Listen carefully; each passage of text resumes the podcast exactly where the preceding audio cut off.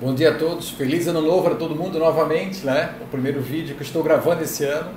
É, meu nome é Murilo Gouveia dos Reis e vou falar um pouquinho com vocês sobre o direito de trabalho para empresas digitais da inovação.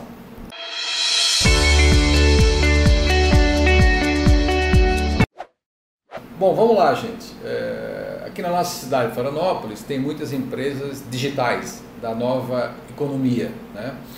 E digitais, empresas digitais, que trabalham com inovação, startups dentro desse mundo. Uma grande preocupação que elas têm é sobre o direito do trabalho para essas empresas. E eu consigo dividir isso em dois momentos. Momento que existe uma relação de emprego com essas pessoas que trabalham na startup e uma relação de trabalho, né, que não tem subordinação. A lei que divide essa conversa chama subordinação, que é bem diferente da subordinação do setor industrial, né? Tu compras ali a força bruta da pessoa. Estamos falando da subordinação intelectual, né? E aí a linha, a linha fica muito mais tênue ainda se há realmente manda em alguém ou mande ou não manda em alguém. Então você pode ter um trabalhador ali que não é teu empregado, né?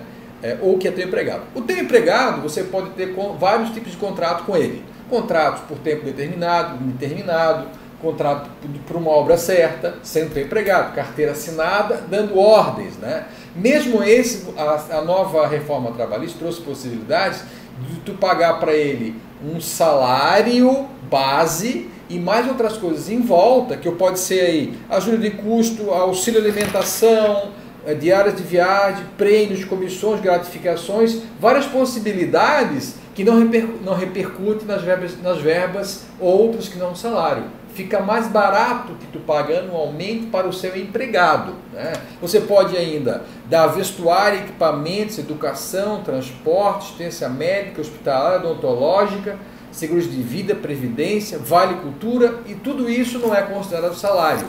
De novembro de 2017 para cá, você pode ter esse empregado contratado, com contrato, contrato sempre escrito, e com essas condições que melhoram o que ele ganha e melhoram e diminuem o que você paga.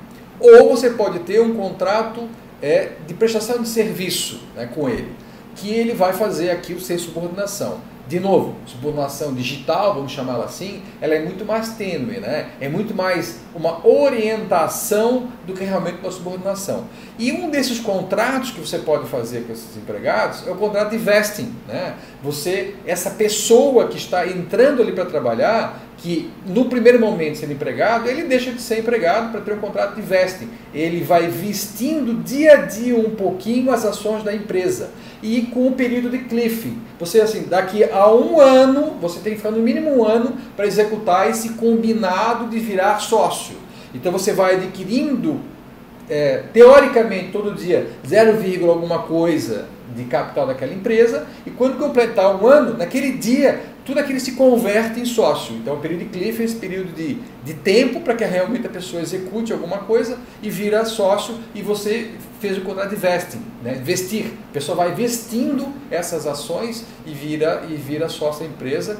E muitas das empresas têm que tomar um cuidado na confecção desse contrato de vesting, que é fundamental para as empresas digitais e todo mundo do Brasil e Florianópolis, para que elas consigam realmente executar bem essa relação de trabalho, que aí não é relação é, de carteira assinada, de emprego, é de trabalho, com esse, novo, com esse novo parceiro digital da sua empresa.